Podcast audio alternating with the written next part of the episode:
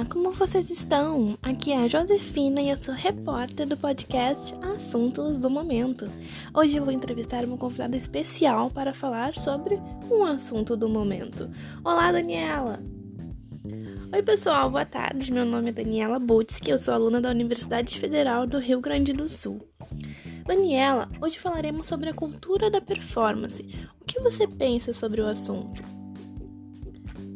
Bom, gente, o indivíduo da contemporaneidade é responsável por sua própria ascensão, tanto pessoal como a carreira profissional, perdendo a influência da tradição, como a família escolhe a carreira que o jovem deve seguir, os costumes e a religião.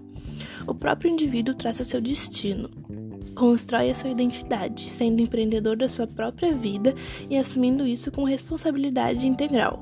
Segundo estudiosos do assunto, para que isso aconteça, hoje em dia o indivíduo tem que ter dois pilares de apoio, que substituem o papel tradicional da cultura, que seria a empresa e o esporte, o que provavelmente futuramente formará uma nova cultura.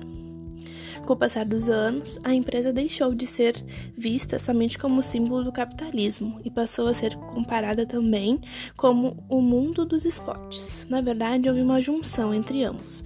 Os esportes passaram a ser conduzidos como negócios e as empresas passaram a se basear em modelos similares aos de competição esportiva.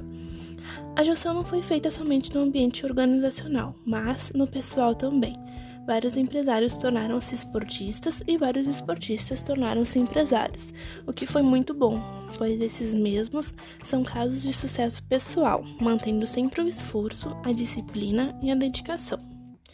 Mas nem tudo é rosas, né, pessoal? A partir do momento que o ser humano tem de se reinventar e tentar ser excelente o tempo todo, ele acaba ficando fraco e precisando de alguma forma de apoio na maioria dos casos, recorre a um especialista, seja esse psicólogo, coaching ou terapeuta. Mas o indivíduo deve saber usar esses apoios de forma saudável, pois eles podem torná-lo dependente do mesmo.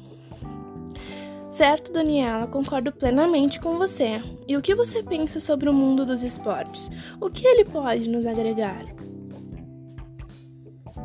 Agora falando um pouquinho sobre os esportes, o esporte de um tempo para cá deixou de ser algo somente de lazer e passou a ser algo disputado com unhas e dentes. Virou algo de suma importância na sociedade, tanto na vida do próprio esportista como também na economia da sociedade.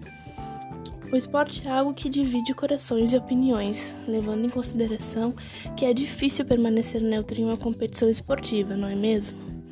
Infelizmente, com o passar dos anos, o esporte deixou de ser uma competição que busca a vitória por meio de superação dos seus próprios limites e passou a ser fundamentada por uma competição que almeja a derrota do adversário, o que antes era apenas uma decorrência desse processo. Mas falando em especial sobre os Jogos Olímpicos, ah, a participação dos esportistas, que antes era considerada um dos principais fatores dos Jogos, deixou de ser, dando lugar à vitória. Sim, só participar não basta. O esportista precisa vencer. Se não for vencedor do primeiro lugar, até desdanha as medalhas de bronze e prata, com um sentimento de vergonha, como se fosse apenas um prêmio de consolação, fazendo com que se forme uma situação completamente antiética no esporte, onde há uma glorificação do participante que vence e esquecimento dos participantes que perdem, sendo chamados até de derrotados o que na verdade não são. Não são derrotados, não. São pessoas que passam boa parte de suas vidas treinando, treinando muito para chegar aonde chegaram. E não é porque, ganho, porque não ganhou o primeiro lugar que essa pessoa passou a ser um derrotado.